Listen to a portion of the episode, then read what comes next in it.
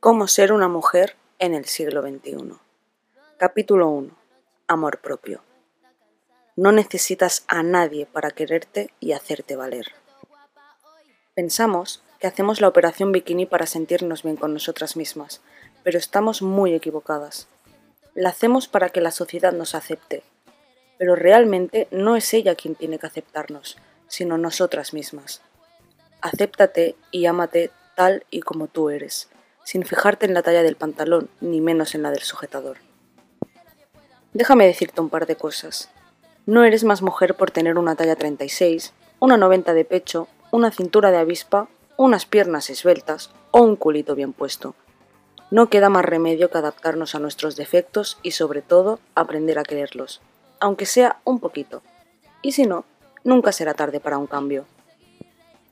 Quiérete, quiérete mucho, porque tú eres a quien más tienes que querer. Si no lo haces tú, nadie lo va a hacer, porque no hay nada más bonito que mirarte al espejo y decir, eres preciosa y estás cañón. Brindo por el amor propio, que es lo más bonito que existe y a su vez lo que más hace falta. Y hablando de lo que hace falta, otro de los temas con el que hemos de convivir día a día es la falta de empatía, tanto en hombres como en mujeres.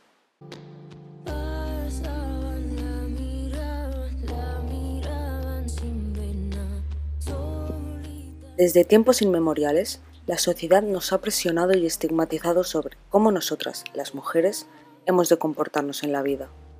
A lo largo de la historia, nuestros ancestros han tenido que luchar a duras penas para conseguir todos los derechos que hoy en día tenemos.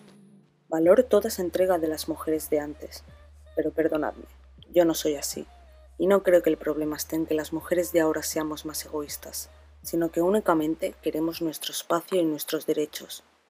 Igualdad es la palabra, no me importa no escucharla, cuando exista de verdad.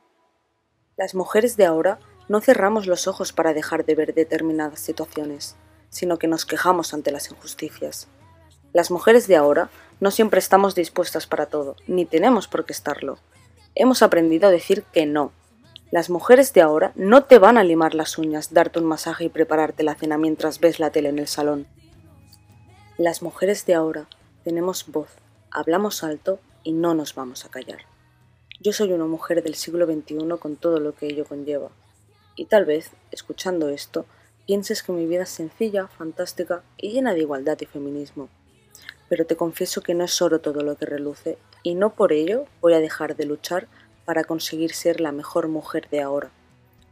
No ha sido la sociedad la que realmente nos ha enseñado, ha sido y es la vida la que nos enseña a ser valientes cada día. Quiero poder volver a casa.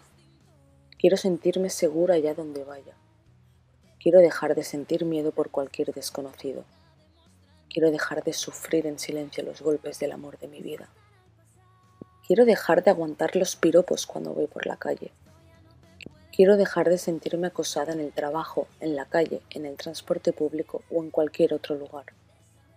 Quiero poder vestirme como me da la gana sin ser juzgada, ya sea por hombres o por mujeres. Quiero dejar de estar en silencio y salir a gritarle al mundo. Quiero dejar de gritar por todas aquellas que lo estuvieron haciendo hasta que les arrebataron su vida. Cuida, quiere, escucha, ayuda, respeta. Alcemos la voz hoy y cada día de nuestra vida, por mí, por ti, por nosotras y por todas las que ya no nos acompañan. ¿Eres tú una mujer de las de ahora o de las de antes? Sea cual seas, piensa que no estás sola.